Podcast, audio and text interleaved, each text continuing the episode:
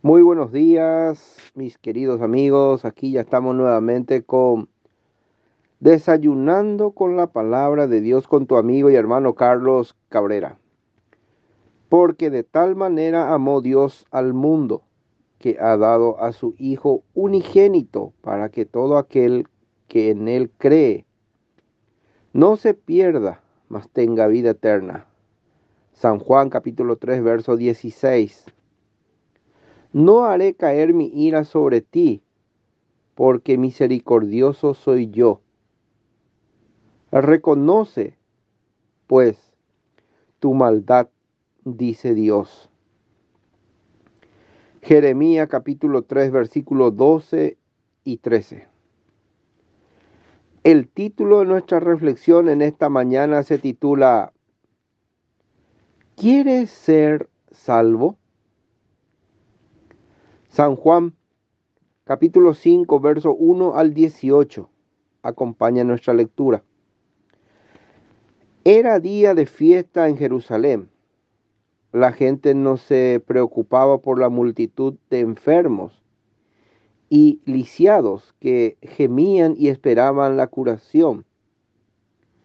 Así va el mundo. La ruidosa alegría rodea con indiferencia el sufrimiento y la miseria. Jesús subió a Jerusalén y fue hacia lo que sufrían. Se acercó a un paralítico y le preguntó, ¿quieres ser sano? Versículo 6. ¿Por qué esta pregunta? Jesús no impone su gracia, sino que la ofrece a quien reconoces necesitarla verdaderamente. Y ese hombre tuvo que reconocer, no tengo quien me ayude. Reconocer la propia culpabilidad y total incapacidad ante Dios y contar solo con Él para ser salvo es lo que Dios aún hoy pide a todo ser humano Jesús dijo al enfermo, levántate, toma tu lecho y anda. Quizás en lugar de ese hombre usted habría dicho, ¿cómo me puedes pedir esto? Es precisamente lo que no puedo hacer. Pero el lisiado no razonó creyó la palabra de Jesús, se levantó y caminó. Amigo,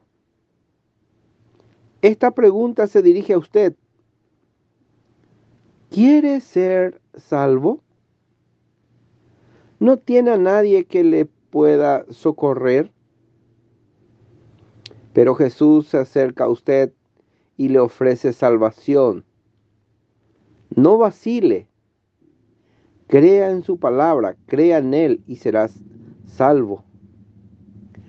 El buen pastor, al verme perdido e infeliz, llegando a donde estaba, me trajo a su redil. Y al ver que Cristo me salvó, el cielo entero se alegró. Dios les bendiga.